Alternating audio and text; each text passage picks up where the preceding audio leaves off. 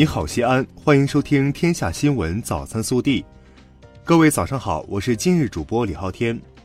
今天是二零一九年十月三十一号，星期四。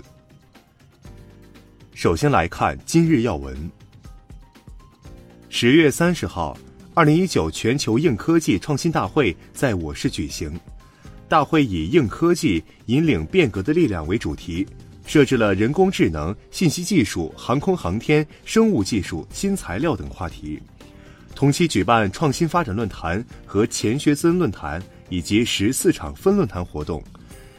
省委常委、市委书记王浩。市人大常委会主任胡润泽、市政协主席岳华峰出席开幕式。中科院副院长张亚平、副省长赵刚、市长李明远、英国大使馆区域事务处参赞康恩俊致辞。科技部火炬中心主任贾敬端作主旨发言。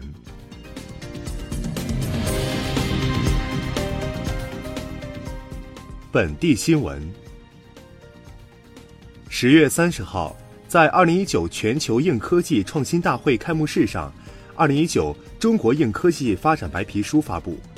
作为硬科技概念的发源地，二零一九年西安市创新发展成绩亮眼，居全国主要城市第四位。十月三十号下午，第十八期钱学森论坛在西安举行，市长李明远、国资委员监事会主席刘顺达出席并致辞。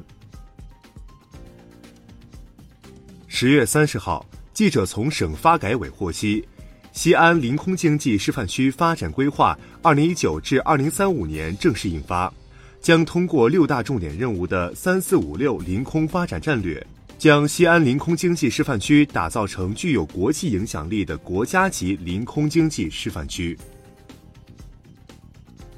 根据市委统一部署，十月二十九号、三十号。十三届市委第七轮巡查，五个巡查组分别进入市委外事办、市直机关工委、市委党校、市委党史研究室、市妇联、市科协、市信访局、市文联、市工商联、市侨联、市红十字会等十一家单位开展常规巡查。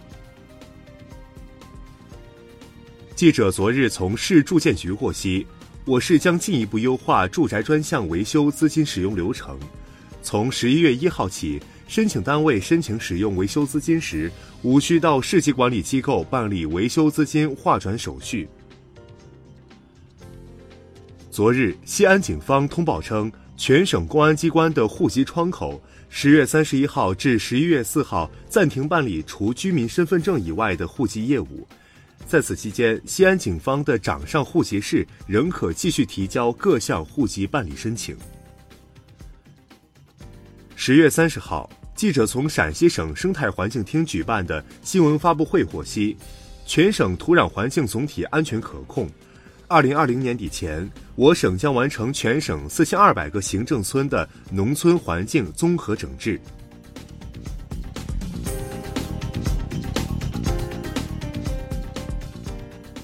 国内新闻。国务院根治拖欠农民工工资工作领导小组办公室副主任王成三十号说，从十一月十五号到二零二零年春节前，根治欠薪冬季攻坚行动将在全国组织开展。攻坚行动的执法范围包括招用农民工较多的工程建筑领域和劳动密集型加工制造业等。十月三十号，最高人民检察院对外公布数据显示。今年前三季度，全国检察机关批捕黑恶势力保护伞六百三十七人，起诉黑恶势力保护伞九百七十人。在三十号召开的国家税务总局新闻发布会上，国家税务总局新闻发言人傅树林表示，从今年十二月一号起，进一步简化办理程序，减轻办税负担，提高服务效率。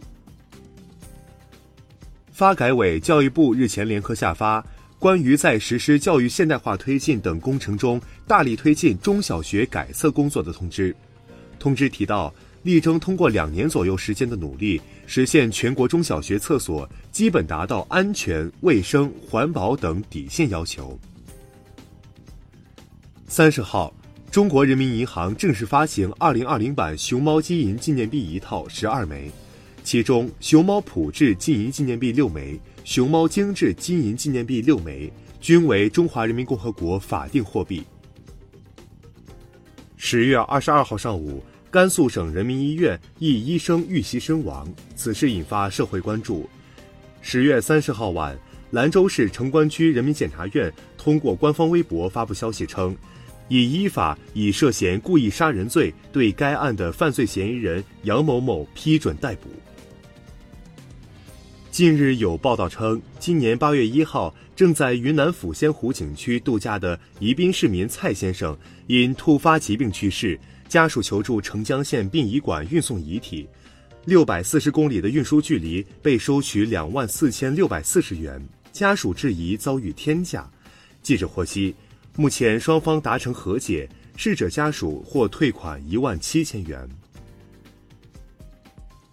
天文预报显示，即将到来的十一月天宇将上演水星凌日、北金牛座流星雨极大、狮子座流星雨极大。金星和木星、水星吸纳聚、四星连珠等多个精彩天象。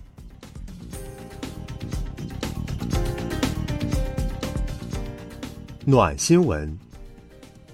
近日，在广东茂名街头，一名男童突然冲进车流中，一位路过女子见状，从电动车后座跳下来，跑向男童，并一把拉住他。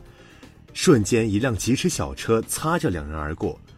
女子紧紧抱住男童，带到安全地段。从跳下车到拉住男孩，前后只有三秒时间。帅气出手救人的女子是中山市公安局九零后民警罗东妮。